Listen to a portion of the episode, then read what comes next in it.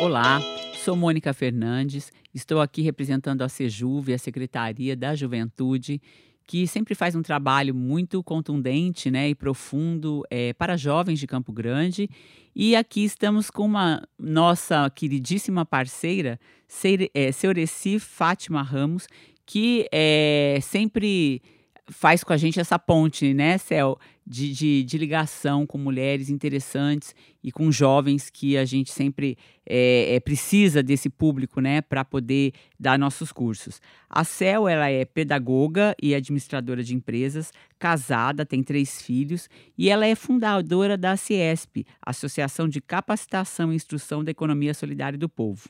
E diz que sua missão, aliás, que missão linda, é empoderar mulheres. Então, senhor Essi, é, quando começou a CESP, já que você fundou, né? Como começou? Me conta esse plano aí, essa, esse plano que deu certo. Então, a CESP, ela foi fundada com o CNPJ dia 14 é, do 8 de 2013 mas ela vinha antes sendo testada é, desde 2002 como mulheres de boas obras, né? E, e aí a, o objetivo da Ciesp era é empoderar mulheres vítimas de violência. E o nosso trabalho era seria voltado somente para mulheres. Mas depois que começou os trabalhos, a gente percebeu que não são só mulheres que são vítimas de violência, também são jovens, crianças, idosos. Então a gente foi abrangindo os trabalhos e trabalhando a toda a humanidade que sofre algum tipo de violência, que nos procura, a gente está lá para atender, empoderar e fazer elas ter uma nova história de vida. É, então seria, antes de tudo, uma casa de acolhimento que vai encaminhar essas pessoas, né? É, que estão sofrendo violências em vários nuances. É, qual é o perfil? Como é que chegam essas pessoas lá na CESP, Cel? A maioria das pessoas elas chegam por indicação ou através das redes sociais. E, em, algumas pessoas vão no CRAS, CREAS, até mesmo na Casa da Mulher Brasileira, e aí são encaminhadas para lá, porque nós damos curso profissionalizante, a gente tem atendimento com a psicanalista, com psicólogos, temos jurídico, e a gente deu um acompanhamento do momento que ela chega até o momento que ela vai para o mercado de trabalho ou que ela mesmo monte seu próprio negócio e comece ali uma nova história. E normalmente, emocionalmente, como que elas estão quando chegam lá? Quando elas chegam lá, elas estão arrasadas, acabadas. Elas dizem assim: eu sou uma porcaria, eu não presto para nada.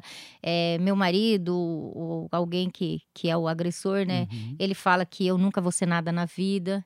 Então a gente procura a fazer com que ela entenda que isso tudo é uma forma de o agressor é, agredir ela, uma Sim. forma dele atacar. Então ela não é nada daquilo. Ela é uma mulher forte, é uma mulher que ela consegue sim ter uma vida é, digna e ela mesmo ser a realizadora e a protagonista da sua própria história. E aí, com isso, a gente é, encaminha ela para o tratamento psicológico, né? Que é uma coisa essencial, que não pode faltar. E ela vai, se ela tem uma profissão já, a gente encaminha para o mercado de trabalho e continua fazendo os acompanhamentos. Se ela não tem uma profissão, a gente coloca ela para um curso no qual ela mais é, tenha habilidade, que ela queira fazer, né? E, e aí, depois disso, ela decide se ela quer ir para o mercado de trabalho, a gente encaminha. Se ela não quer ir para o mercado de trabalho e quer ser ela mesma empreendedora, a gente consegue. Nós temos o nosso contador e ele faz todo o trâmite de, de do MEI, organiza como que funciona. Aí a gente traz palestrante para ensinar elas como fazer para os tributos, os, os direitos e deveres que um empreendedor tem. E aí a gente acompanha elas também, a gente não abandona, acompanha elas depois de até seis meses para elas seguirem sozinhas. Normalmente o abusador ele usa essa estratégia, né? Ele faz a vítima acreditar que a única solução da vida dela é aquela vida horrorosa que ela tem com ele, né?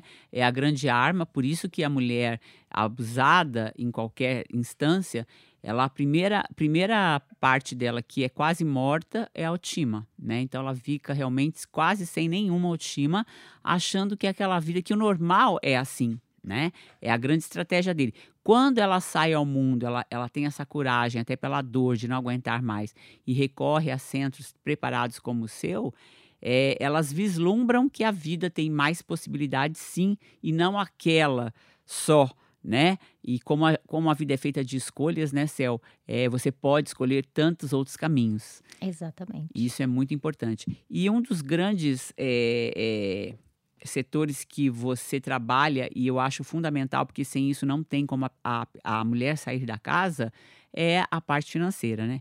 Muitas mulheres se vendem por um prato de comida é, justamente por toda essa estratégia do abusador, né, de que a única solução dela é aquela vida. E, e aí, sem poder econômico, ela não tem como sair nem salvar os seus filhos, né, Cel? Então, você tratando essa parte é, é, digna, né, realmente dando essa dignidade para essa mulher se reerguer por si só, pelos seus talentos, é, você você está aí com duas grandes chances de salvá-la. Primeiro, mostrando a ela que ela é capaz, sim, né?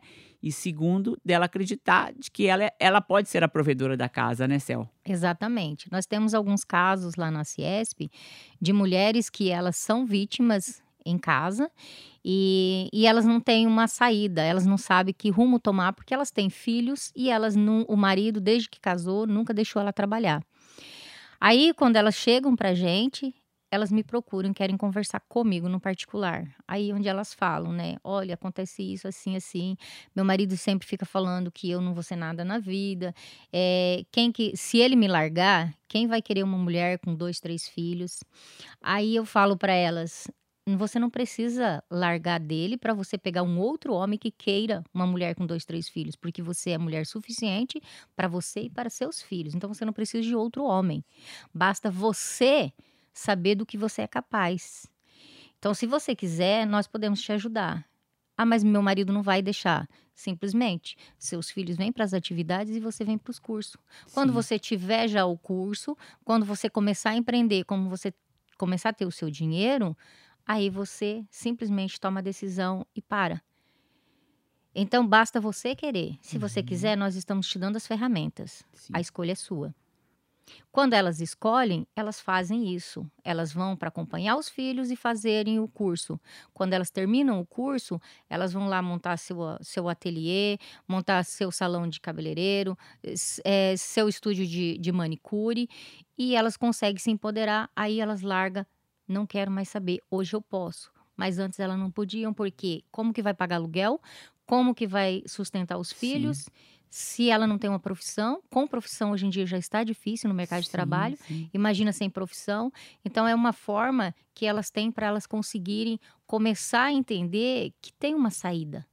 E aí é dessa forma que a gente trabalha. E, e você percebe com toda a sua experiência, sua vivência, Cel, que é um caminho sem volta, né? Depois que você dá esse, esse novo horizonte para essa mulher, ela, ela não volta, né? Não, ela não volta porque ela sabe que ela pode, que ela é capaz. Agora, quando ela não tem essa oportunidade de ela se agarrar, ela se afoga e ela não tem saída. Aí onde vem o feminicídio, onde ela mesmo tira a própria vida, porque ela não tem um apoio, um alicerce para ela segurar. E aí não tem uma saída. E infelizmente, né, Cel, esse, esse, os casos de feminicídio é, estão cada vez maiores todos os dias. Com a pandemia, inclusive, é, aumentou muito o número, né? Até porque as pessoas estavam né, muito mais em casa e os problemas financeiros aumentavam, aumentaram as crianças em casa também. Então a mulher, além de dobrar a carga de horário de trabalho, ela ainda teve essa violência extra. Exatamente. Infelizmente, os agressores eles querem tirar o, o problema mal resolvido dentro deles e jogar para alguém. Então eles jogam na esposa ou nos filhos que são mais próximos. E aí ele faz com que a esposa e os filhos acreditem que eles são culpados de o pai ou o marido, é, o companheiro ou companheira, ser aquele, é, aquele problema. Então, assim, bom, ele tá assim porque ele tá nervoso, tá acontecendo algum problema, eu que tenho que entender. E não é assim que funciona. Elas têm que entender que não existe nenhum motivo para ela ser agredida. Não existe. Ele está criando um motivo, fazendo com que ela se sinta culpada. E a maioria das mulheres que são vítimas, elas se sentem culpadas por ele agir assim. Porque é já o perfil do manipulador, ele estuda a sua vítima, quando ele sabe quais são as fraquezas dela, é onde ele ataca e começa a agir de forma violenta. É, essa mulher que chega na CESP, ela chega muito machucada e ela chega muito assim, é, é, extremamente é, precisando de socorro em vários, né? Em várias nuances, em vários departamentos. E aí, essas empresas, Céu, que você fala, né, que lá tem toda a assistência, desde a jurídica até a psicológica, como é que elas foram chegando na CESP? Foi pedido, foi necessidade, foi é, é, a associação crescendo? Então, quando a gente começou a fazer os trabalhos sociais é, voltado para mulheres vítimas de violência doméstica, a gente foi buscando parcerias. Olha, estamos com esse problema, a gente precisa desse tipo de ajuda, se você puder colaborar. E assim foi crescendo o projeto. E aí foram mais empresas se agregando. Tem algumas empresas do ramo de profissionalismo que eles mandam para a gente. É, precisa de algum funcionário, eles mandam para a gente o perfil que eles precisam. Se nós temos já esse, esse currículo lá, essa pessoa disponível, a gente encaminha. Se nós não temos, a gente vai formar essa pessoa para encaminhar para eles no perfil que eles pedem para gente. E aí vai se chegando, aquele empresário já comunica o outro e o outro, e assim vem a, acrescentando os nossos parceiros. Aí precisa dos professores, que lá também nós não, nós não temos que cuidar também só o profissionalismo delas, também a autoestima. Nós temos lá os professores de educação física que fazem funcional, balé, yoga, temos a nossa é, psicoterapeuta que, que faz todo o atendimento, a, a doutora Silvia, que cuida da parte da psicanalista, da, da, da, das mulheres, né? E é um conjunto total para elas terem a certeza que elas estão ali não só para cuidar o profissionalismo, mas também cuidar ela, porque tem que começar a florir por dentro para ela sair uma rosa bem, bem florida, bem saudável, porque senão Sim. não adianta que a gente no, normalmente nota bem isso, né, Céu? Porque é, é, as mulheres chegam com feridas visíveis, né? Às vezes as agressões Sim. são extremamente fortes, a, a, mulher chega machucada literalmente, mas é, as feridas internas que ninguém vê são as que mais tempo demoram para serem curadas, né? E, e, essas sequelas são levadas por muitos anos, Céu. O que, que você percebe nessas mulheres, mesmo estruturadas, é, sustentando sua família, é, é, realmente pegando com, com força a sua vida, retomando né, o poder da sua vida com muita satisfação? ela ainda fica com muito medo, ela ainda fica com baixa estima. É, você nota que, que ela leva essas sequelas emocionais pela vida fora? Eu acredito que, é, falando por mim, de experiência própria, é, essa cicatriz ela nunca vai cicatrizar. É uma ferida que ela sempre vai estar ali e ela sempre vai estar aberta. Ela pode diminuir, mas fechar ela nunca fecha, porque é, toda vez que você lembra, ela dói duas, três vezes a mais do que no momento que você sentiu. E, mas a partir do momento que você lembra daquilo e você sofre te dá mais força para você lutar e falar: não, isso passou e não vai mais acontecer. E eu vou viver a minha vida. Então, assim, é, a gente consegue superar. A gente consegue superar, a gente consegue evoluir, a gente consegue mudar a nossa história, mas a dor, aquele problema lá dentro da gente, ele ameniza, mas uhum. ele nunca uhum. acaba. E você, né, exatamente como essas mulheres que você atende, é vítima dessa violência é, doméstica, você é irmã das mesmas dores, né? E eu acho que isso te dá muita identidade com elas e você sabe a língua que elas estão falando, né? Me conta um pouco da sua história, Cel. Então, é, eu nasci um, numa cidade do interior do Paraná, né? Santo Antônio do Sudoeste. É, meus pais. É, minha mãe casou muito nova, com 16 anos. E, e aí, meus pais moravam no interior. Eu sou a sexta filha. Meus pais tiveram dez filhos, né? E, e nós, é, nós somos em seis mulheres e quatro homens. Lá no sul, não, vou dizer assim todo mundo, né? Mas na época, hoje eu tenho 48 anos, é, todo mundo era muito machista. Inclusive meu pai, ele é, ele até hoje, ele é um homem muito machista.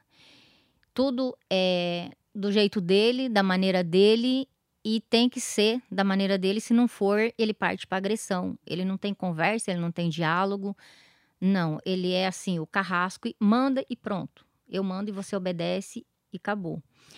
E então a gente vivia todo mundo em casa, tal. Meu pai, ele sempre foi uma pessoa muito comunicativa. Ele era a pessoa mais maravilhosa do mundo lá fora, Uhum. mas dentro da família ele era um monstro, Sim. sempre foi. É clássico esse perfil, né? Exatamente. Aí a comunidade lá fora, ai, fulano é uma pessoa maravilhosa, é um homem de bem, tem uma família linda, unida, acolhedora.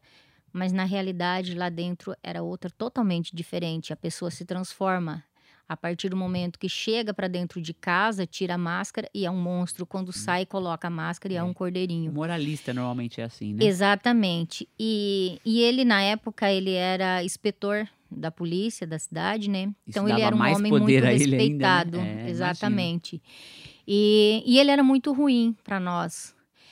Finais de semana, é, quase todos os finais de semana, ele saía para festa, ele ia para baile, ele ia para todo tipo de festa que tinha.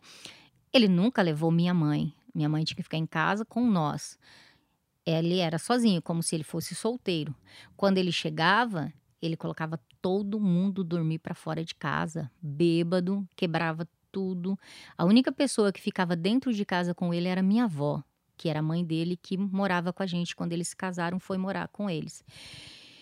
E aí foi passando o tempo, a gente foi crescendo, foi crescendo. Meus irmãos mais velhos foram eh, saindo de casa, simplesmente arrumavam as coisas e saíam. Ia pegando a idade, né? Maioridade iam saindo. E, e aí os mais novos continuavam na, na- nessa situação. A gente vivia uma situação muito difícil, a gente tinha medo de pensar, porque vai que a gente pensa alguma coisa e ele descobre e a gente apanha, porque sem necessidade a gente apanhava. E era espancamento. É um, é um terror psicológico, né? Exatamente. E aí a gente trabalhava com a minha mãe, e aí ele falava assim: as meninas só vão estudar até as- a quarta série, porque elas aprendendo a fazer um nome é o suficiente. Quem tem que estudar e fazer uma faculdade é os homens, porque os homens que são provedor de casa. A mulher tem que aprender a cozinhar, lavar, passar, limpar a casa, para cuidar do, do marido e dos filhos. Então, essa era a, fisiolo- a Filosofia. a filosofia do meu pai. E, e aí foi passando o tempo, minha mãe começou a ficar doente, porque a- aí ele era muito, muito rude com a minha, com a minha mãe. É, ele maltratava muito ela. É, e a depressão é, é um, um caminho aberto para qualquer doença, né, Cel? Exatamente. E, e aí foi passando os tempos. É, ele tentou abusar das minhas outras irmãs, de algumas outras irmãs minhas.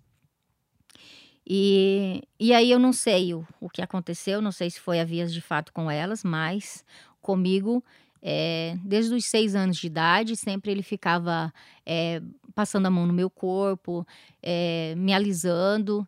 E aí eu chorava, ele tampava minha boca, falava que era para mim ficar quieta, porque se eu falasse alguma coisa para alguém, eh, eu iria arcar com as consequências.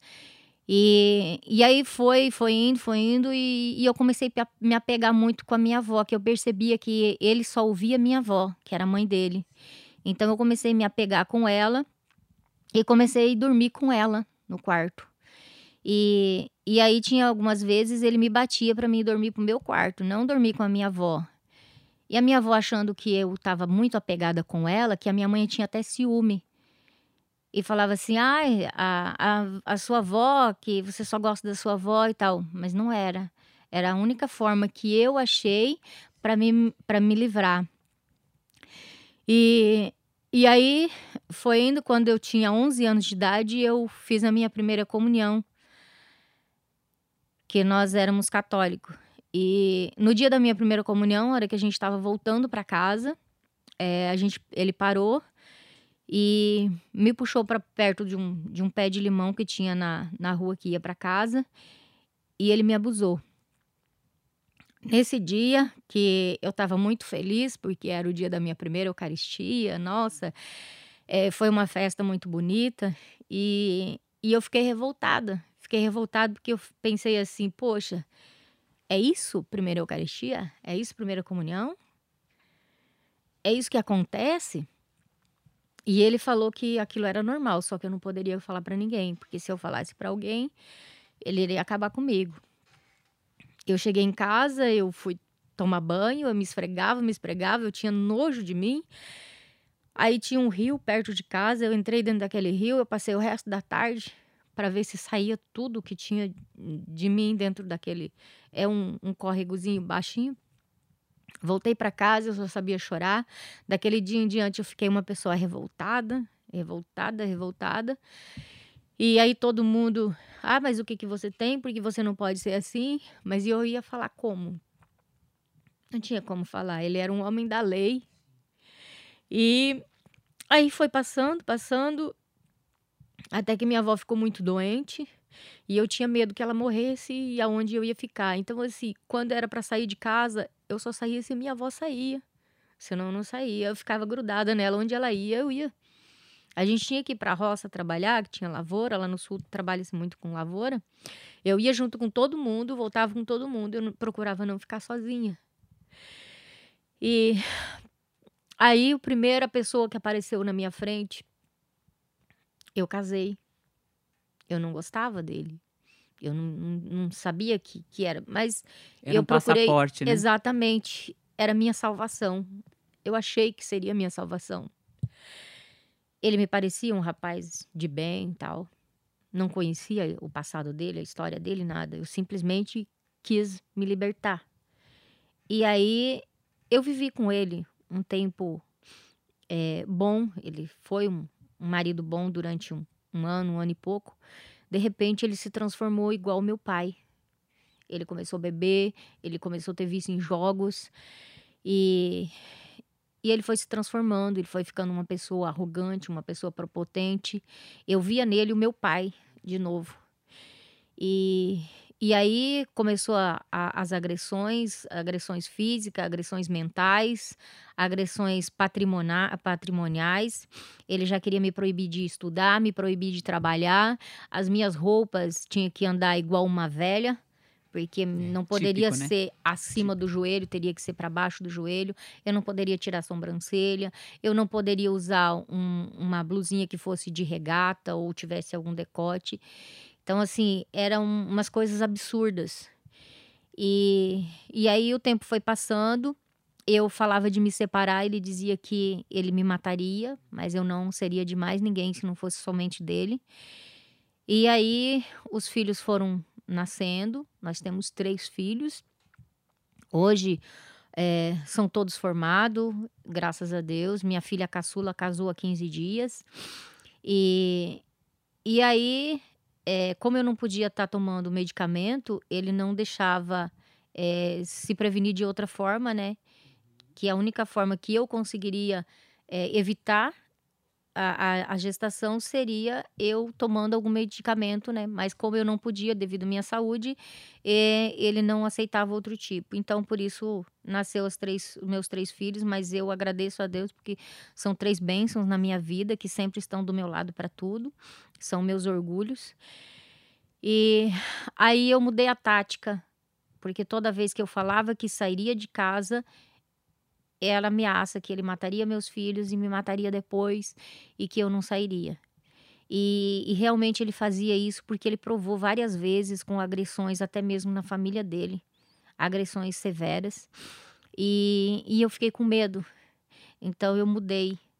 Falei, bom, então eu vou fazer o seguinte: vou juntar um dinheiro, vou abrir uma conta no nome do meu filho mais velho e vou juntar dinheiro. O dia que eu tiver um bom dinheiro, eu fujo. E foi o que eu fiz.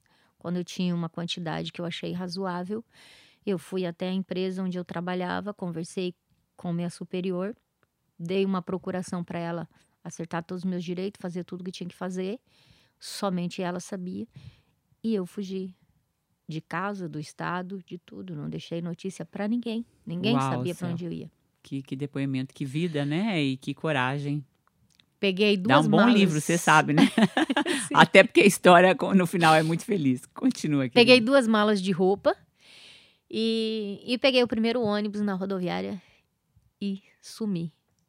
Quando eu cheguei eh, na cidade de Campo Grande, eu procurei uma kitnet, aluguei e fui atrás de emprego.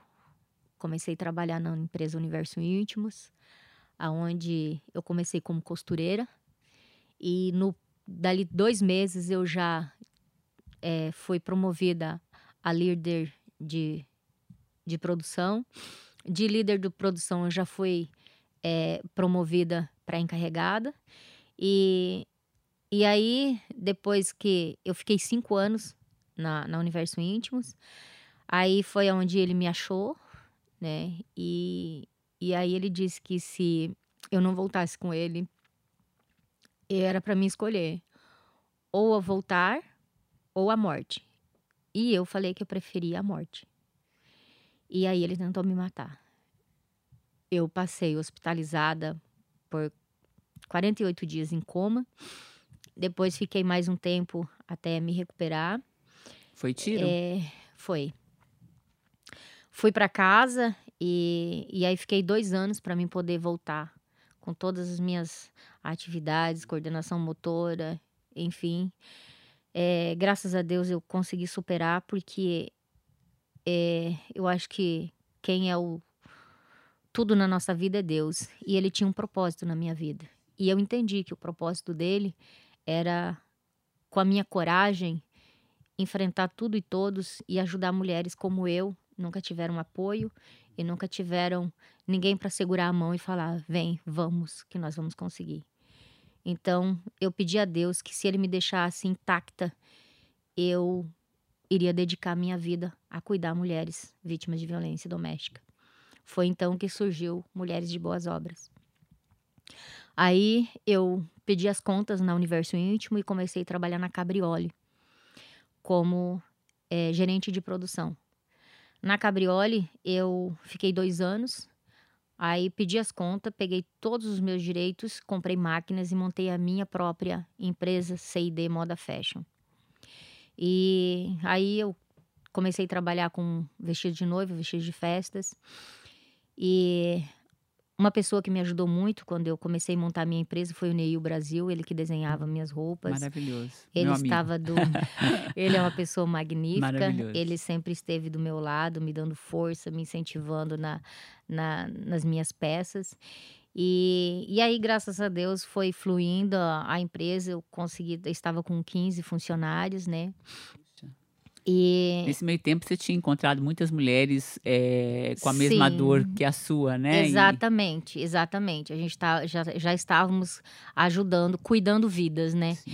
Empregando E- mulheres, né? Exatamente. E, e aí eu me deparei com câncer. E aí o mundo desabou. Eu falei, nossa, vai começar tudo de novo. E aí a luta começou, começou o tratamento, quimioterapia e vai. E eu falei pro médico, bom, seja o que Deus quiser, eu vou fazer a minha parte e Deus faz a parte dele. Só que se eu realmente ficar, sair de mais essa e ficar curada, eu vou vender a confecção, eu vou largar tudo e vou me dedicar somente a atender mulheres. Eu vou me dedicar a minha vida a cuidar de outras vidas, porque eu acho que é esse o propósito de Deus na minha vida. E eu não entendi lá na primeira vez. Então agora eu acho que é mais um chacoalhão que ele está me dando e eu vou fazer isso. Passou-se mais alguns meses e eu estava lá curada. Aí eu voltei para casa, conversei com meus filhos e falei que eu fecharia a confecção. E aí foi o que eu fiz. Fechei a confecção, peguei todos os maquinário, vendi o que dava para vender para investir na, na Ciesp. E aí foi onde eu abri toda a documentação da Ciesp, a- os móveis, as coisas, levei o que dava para levar e acertei com todos os funcionários, deixei eles todos empregados, todos os que estavam comigo eu encaminhei para trabalhar em outras empresas do ramo têxtil, deixei tudo redondinho e aí comecei a Ciesp. Aí uma mulher precisou da minha ajuda, que a, ela era minha funcionária e a vizinha dela estava com uma doença rara e precisava de um, uma cirurgia. E, e aí eu fui procurar pelo SUS, não tinha condições, o SUS não fazia aquele tipo de, de procedimento. Fui fazer uma via sacra em todos os hospitais e aí a gente conseguiu através do Eucadre. E, e aí foi lá que eu conheci o, o meu atual marido, uma pessoa de Deus que veio somar, né? E, e está junto, lutando defendendo mulheres vítimas de violência também. É, muitas das pessoas às vezes falam para ele, mas você é um homem, você luta pelas mulheres. Aí ele fala assim: quem me deu a vida foi uma mulher. A pessoa que eu mais amo, que está do meu lado, é uma mulher. Então eu amo as mulheres e eu luto pela dignidade delas. Eu não sou um, um homem feminista, mas eu sou um homem que valorizo a beleza. E a mulher é a beleza mais rica que nós temos, porque foi Deus quem criou ela para nos dar a vida. Então eu luto por isso. E ele vem demonstrando isso na prática. Porque muitas das pessoas na teoria fala bonito sim, e sim. ele não, ele é de muitas poucas palavras, mas na prática ele luta junto comigo e com meus filhos para defender as mulheres. E ele é a pessoa, ele e meus filhos é a pessoa que estão do meu lado me dando força para continuar e ajudar cada vez mais mulheres que procuram a gente para ter uma uma vida diferente do que elas têm Sim. até hoje. É, eu noto que, é, além de você ter abraçado com todas as forças do seu coração, né, essa, esse, essa limonada, esse limãozão que você fez uma bela limonada, ainda bem. Mas é, a gente fica pensando, você já teve uma vida tão difícil, né, sofrida, com tantos acontecimentos muito impactantes e, e, e obrigada pela sua coragem de falar isso abertamente, porque isso também está inspirando outras mulheres, com certeza, que estão passando por isso, né, Cel? Ainda mais as que estão nos ouvindo. Mas é, isso de você voltar a ter problemas tão parecidos que iriam avivar sua memória, é, isso não mexeu com você ou, ou você fica curada cada vez que você salva uma mulher? Cada vez que uma pessoa me procura e pede minha ajuda, e ela chega em mim e fala assim: Eu quero conversar primeiro com você, porque você já passou por isso, então você vai me entender e não vai me julgar. Então, a partir do momento que elas chegam e falam isso e eu vou ouvir elas, eu me curo um pouquinho mais. E eu me coloco no lugar dela e aonde eu falo, eu consegui, você também vai conseguir. Então, quando eu vejo que ela se superou, eu me supero. Cada dia um pouquinho. É, estar em contato com a dor é, não faz ela maior. Né? Muito pelo contrário, ainda mais se você ajudar, né? Então é, é isso que nos move, né, Céu? Nós, nós que somos mulheres que é, vivemos em benefício de outras mulheres, ajudando mulheres, até para as nossas filhas, inclusive, né, Céu, terem uma vida melhor. É, eu acho que é, que é bem por aí. A gente é, se reedifica cada vez que uma mulher é, é, é, bem encaminhada, consegue tomar o poder da sua vida, que não tem coisa mais bela, né? E, e você é um pouquinho curada, já que você disse que nunca é, que é uma ferida que não tem cura, mas você fica um pouquinho mais abrandada cada vez que uma mulher é, consegue, né, sozinha é, lidar com o seu caminho com muita dignidade, né? Exatamente. E Deus tem te dado grandes presentes. Agora ele falou, vamos, vamos dar um pouco de sossego para essa moça, né? e te deu um homem maravilhoso, né? E Céu, me conte casos felizes, assim, desses anos todos que você atende mulheres, casos, assim, incríveis de mulheres que é, é, conseguiram aí um lugar ao sol com bastante dignidade. Bom, tem, tem várias é, tem uma que, que me chamou bastante atenção e sempre eu converso com ela. Ela não está mais aqui nesse estado, né? Ela foi embora. A gente conseguiu tirar ela daqui, né? Empoderamos ela e, e a gente tirou ela daqui, mandou para outro estado, é, porque a gente sabia que ele não iria sossegar enquanto não, não fizesse o que ele pretendia fazer, né? Tirar a uhum. vida dela, porque era o que ele tentava todas as vezes, né? Eh, ela chegou até mim, desesperada, que ela viu uma, uma reportagem da gente na televisão, né? E, e aí ela foi procurar ajuda pra, porque ela não tinha condições de sair de casa, ela não tinha para onde ir, ela não tinha família e, e o marido dela sufocava ela em tudo. E tanto é que quando ela levantou a roupa, ela estava toda machucada ela tinha cortes pelo corpo, hematomas, parecia que, que pegou carvão e desenhou no corpo dela. E, e aí nós come, começamos a trabalhar primeiro o psicológico dela, e, e aí ela fez curso de manicure e cabeleireiro, os dois cursos junto. E quando ela terminou o curso, a gente foi até o centro da cidade, pegamos uns ofícios e fomos pedir doação dos equipamentos para ela começar a, a trabalhar. A gente conseguiu todos os equipamentos, tudo para ela. Conseguimos, através da SAS, uma passagem e mandamos ela para outro estado. Chegando lá, ela alugou uma casa e começou a atender de, de casa em casa. E hoje ela é uma excelente cabeleireira, uma excelente manicure. Ela foi fazendo outras, uh, outros cursos para ir se profissionalizando melhor. E já comprou a casa dela. Na frente da casa dela, ela fez um estúdio de beleza, ficou muito bonito. Sempre ela tá mandando foto e, e conversando e falando o quanto a gente mudou a vida dela. E hoje ela encontrou uma outra pessoa, né? É, não se casou ainda, mas ainda ela falou que ela não pretende morar junto, quer cada um na sua casa, Sim. respeito a, a, a, decisão dela, é melhor mas assim, né? Uma relação saudável, né? Exatamente, né? uma relação saudável e hoje ela está muito feliz e dona de si mesmo. Aí ela fala: Eu nunca imaginei a minha vida fora do que eu vivia, porque estava obscuro, era uma nuvem negra em cima de mim que não saía. E através da Ciesp, é, essa nuvem saiu e o sol brilhou para mim. Então, eu tudo que eu devo, tudo que eu sou hoje, eu devo a Deus e à Ciesp por ter me dado esse direcionamento e me provar que eu sou capaz disso.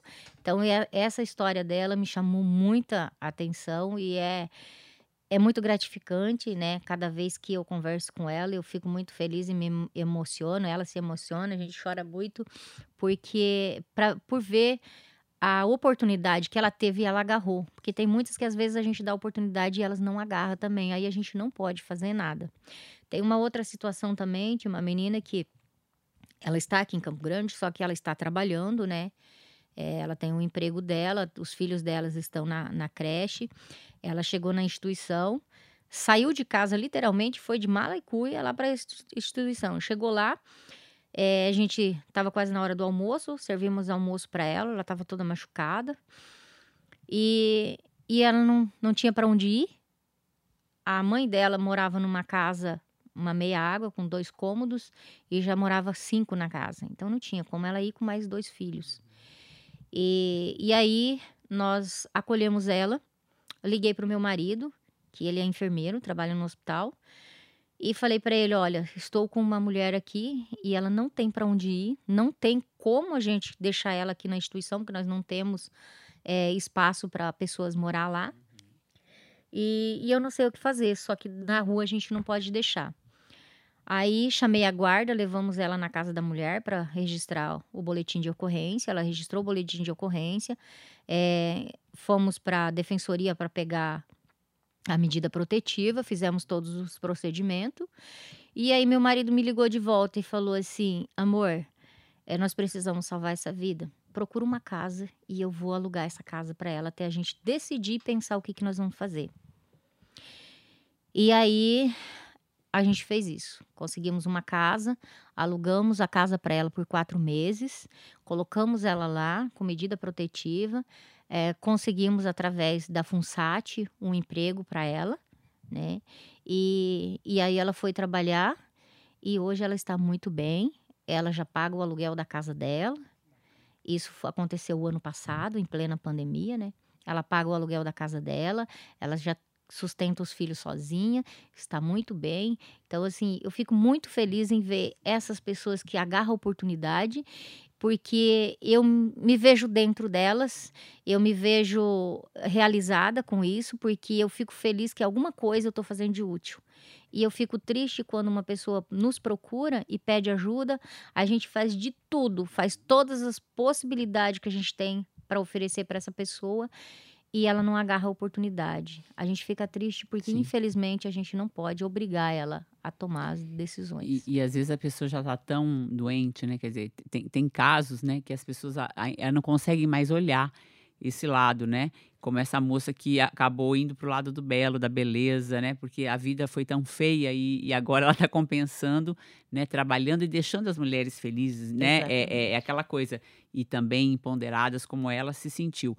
Normalmente, Céu, você que está em contato muito com as leis femininas e realmente a gente teve um, um, um certo avanço, embora ainda tímido, é, até porque nós não estamos no poder, né? Como a gente estava falando a, a, antes de começar no, nosso podcast. É, por que, que a medida protetiva acaba não protegendo a mulher? Na verdade, a medida protetiva é simplesmente um pedaço de papel. E papel não Pois é. Eu acho que as leis deveriam ser mais severas com Sim. o agressor. E com mais estrutura também, né? Exatamente, exatamente. A partir do momento que as leis forem severas e punir o agressor, as coisas mudam. Enquanto isso não acontecer, não adianta fazer eh, movimento. eh, quando chegar os dois meses do ano, que são dois meses que todo mundo fala da violência doméstica, Sim, sim. que todo mundo veste a camisa. Agosto roxo, né? Exatamente. Para que isso? eu, eu- acho que isso é demagogia. Sim. Eu acho que está na hora de fazer realmente políticas voltadas para a violência doméstica e não politicagem. Porque enquanto houver politicagem dentro da política social, nós não teremos avanço. Com certeza. Eu até escrevi um texto sobre isso, né? Agosto roxo, nós estamos roxas de raiva, de esperar melhoria, né? E, e- e vermelhas de raiva, amarelas de vergonha, enfim, né? Porque acaba sendo uma maquiagem, já que a gente está falando de cores. É, a própria medida protetiva tinha que ter escolta policial, né? É como uma defesa testemunha que é feita. E, e às vezes até deficitariamente também no nosso Brasil, infelizmente, né? A, a lei no papel é muito bonita, é perfeita, mas na, na hora que põe em prática é extremamente falha, deficitária, até porque não existe vontade, talvez, Uhum. né? É por isso que eu eu bato nessa tecla. Se, houvesse, se houvessem mais mulheres no poder, nós teríamos aí medidas e, e leis mais efetivas, né? Porque o problema não é do homem. E, e, pelo contrário, muito homem é, acaba é, sendo benefici- be- beneficiário com, com esse afrouxamento das leis, né? Às vezes, homens que, que, que cometem absurdos com as mulheres são soltos no outro dia. Aqui mesmo em Campo Grande tivemos um caso essa semana. E a moça está nas redes aí, mostrando a cara do abusador, e ele já está solto e agrediu o, o sobrinho. Foi solto para né, cometer outro crime. Então, é, é, ainda a luta é muito grande, né, Cel? Você acredita que se nós tivéssemos mulheres, assim, nesses cargos legislativos, enfim, no poder em- de modo geral, na política, né, é, na Câmara, no Senado, você acha que se a gente tivesse aí um número maior de mulheres, a gente poderia ter uma solução, a- a- a- avançaria mai- de uma maneira mais rápida, né? Essas coisas todas que ainda tem que acontecer na nossa classe? Eu acho que eh, se nós tivermos mais mulheres no poder, independente se ele for municipal, estadual ou Sim. federal, eu acho que nós temos que ter no- na tripatite, eh, com certeza muita coisa mudaria. Mas nós temos que pensar também o seguinte: nós temos que ter mulher no poder para defender mulheres. E não mulheres que vão para lá e se juntam aos homens, porque existe muitas mulheres mais machistas do que homens. Então nós temos esse pequeno deslize também para a gente analisar e estudar a característica de cada mulher que a gente colocar para nos defender. Nós temos que ter mulheres que realmente queiram lutar pela nossa causa de mulheres. Porque tem um ditado popular que fala: se as mulheres soubessem a força e a inteligência que elas têm, elas dominariam o mundo.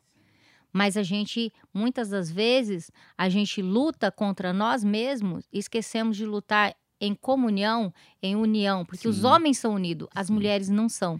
É, normalmente, até essa cota, que é uma coisa que foi feita ao nosso benefício, né, para forçar a gente tem um número mínimo de mulheres dentro né, da, da Câmara, do Senado, enfim, é, tem uma cota mínima aí. O que, que os homens fizeram? Estão usando as mulheres de laranja para conseguir esse dinheiro, essa verba que vem para a campanha de mulheres, fazem um acordo bastante desonesto com elas, né? E ainda dão lá uma migalha, porque há séculos né, nos dão migalha e a gente fica quieta. E aí eles pegam a maioria dessa verba, inclusive em benefício para eleger os homens. Então, um jogo extremamente sujo que, mais uma vez, a gente se vê dentro, né, Céu? Então, é realmente uma, é um trabalho é, de baixo para cima, né?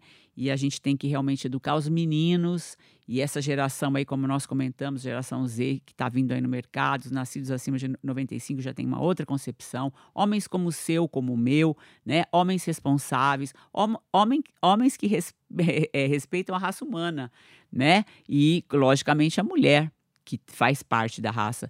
E a gente se conscientizar. Mães que eduquem meninos para respeitar as, as, as mulheres, né? Meu filho já sabe que não pode bater mulher, que isso é crime, não pode ter assédio moral, violento. Eu combato isso sempre com ele. Então a gente, né, dentro de casa e fora de casa, Céu, é, ter essa postura política, né? Porque política é o tempo todo, né? Não é só lá no plenário. E realmente, é, quando a gente pode, no seu caso, que tem aí é, um grande centro para mulheres, debater isso, denunciar, né? É, questionar. A gente dentro da Seju fazer rodas de, de conversas para essa inclusão e conversar para essa jovem, né? Que é, é a nossa grande esperança. A, a, a, futura mulher ter uma vida mais digna, com muito mais respeito e, e que ela seja plena, que é só isso que a gente quer. A, a, o feminismo não é contra o homem, muito pelo contrário. É, a gente só quer a, os direitos iguais e, segundo a Ana, levaremos quase é, é, é dois séculos para ter os mesmos direitos que o homem se continuar ainda nesse ritmo. Por isso que é tão importante a gente votar em mulher para pô-la né, é, no poder e assim a gente fazer leis efetivas. E é, pode falar, Cel. É, eu acho que para a gente conseguir dar um, um passo além nessa situação da violência, deveria criar-se uma lei, quem sabe um, sugerir até os políticos aí, que são eles que criam leis, né? Uhum. É, ter alguma é, alguma formação nas escolas, começar desde o, de o primário, é, a ensinar as crianças desde pequeno que não pode agredir, que não pode ofender, porque tirou-se muitas matérias que a gente tinha uh, antigamente, tirou da, do, do quadro que a gente tem na escola para colocar umas outras que não têm fundamento nenhum.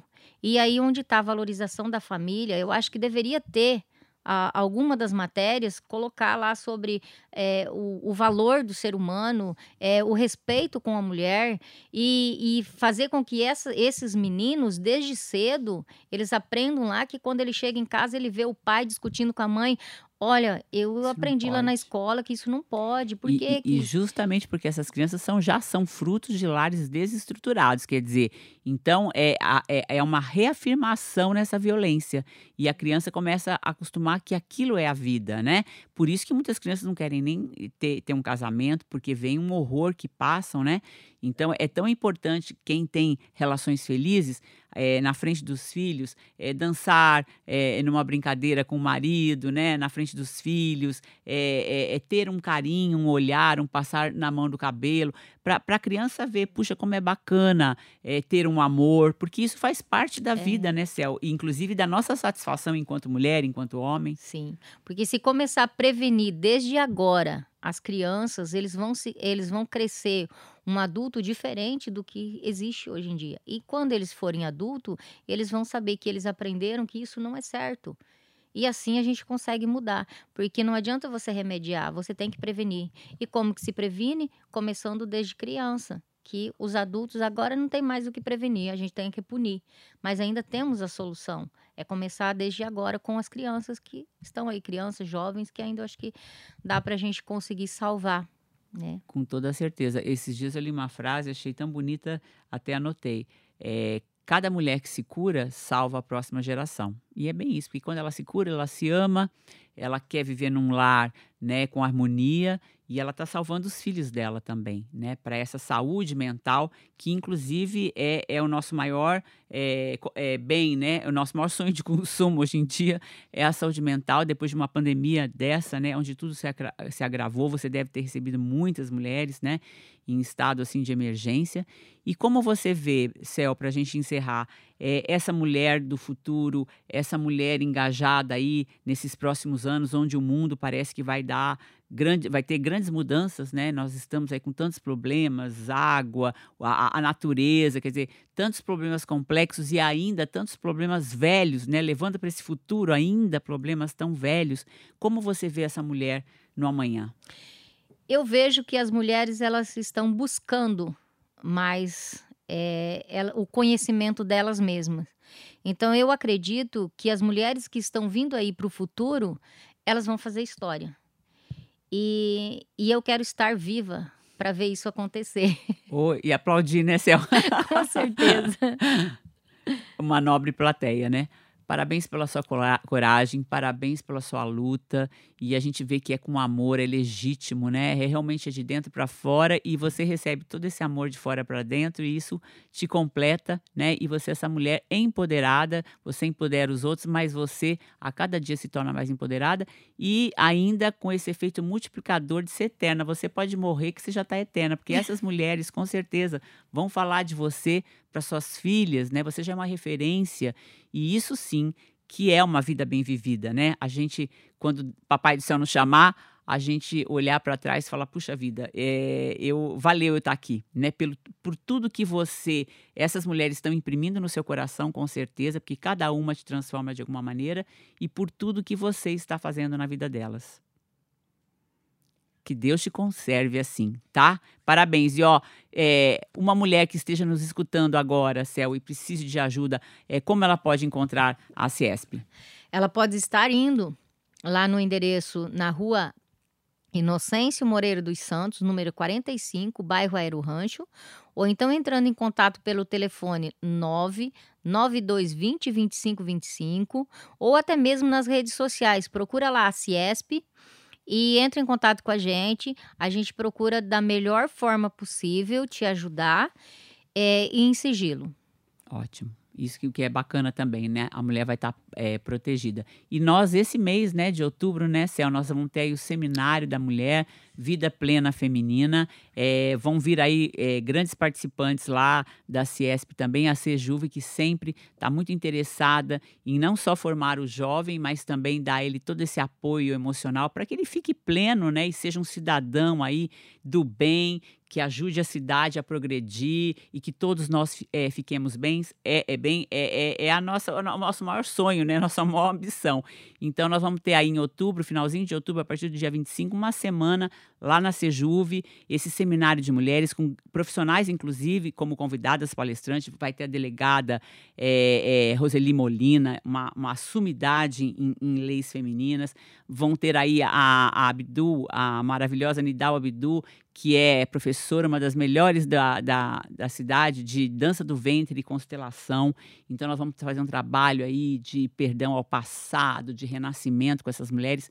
Cláudia Nagles, uma psicóloga muito bacana também, que é consteladora e vai fazer um trabalho aí também para essa mulher estar assim muito animada com o seu viver. E a doutora Ana Helena Matos, que é uma super ginecologista que fala uma linguagem extremamente acessível, ela é engraçada, faz a gente rir, falando dessa temática, né? Filhos, saúde, relações com segurança para a mulher. Então, é para a gente ficar aí, dar um 360 nessa mulherada. Eu também vou estar tá entrando com alguns jogos teatrais, dinâmicas interessantes para as mulheres pensarem se emocionarem e rirem, né? Que a gente quer que elas riam muito nesses dias e dar um gás aí para esse final de semana que ainda pode ser um grande ano para todas nós, né, Cel? Com certeza. Aí aí, mulherada, jovens, não deixe de participar. Nós temos que nos mexer, sacudir a poeira e bola para frente, que o tempo não passa. Com certeza. A Cel me lembra uma expressão que minha, minha avó usava. Eita, mulher porreta. e é o que você é, meu amor. Deus te abençoe, vida longa para você. E obrigado por você estar aqui na nossa cidade fazendo tudo que você faz. Eu que te agradeço, Mônica. Agradeço a Sejus por estar aí parceiro da Ciesp nessa luta que não é fácil, mas também não é impossível. E nós, mulheres unidas, jamais seremos vencidas. Amém, com certeza. E nossas filhas com certeza nos agradecerão. Sim. Beijo, poderosa. Beijo.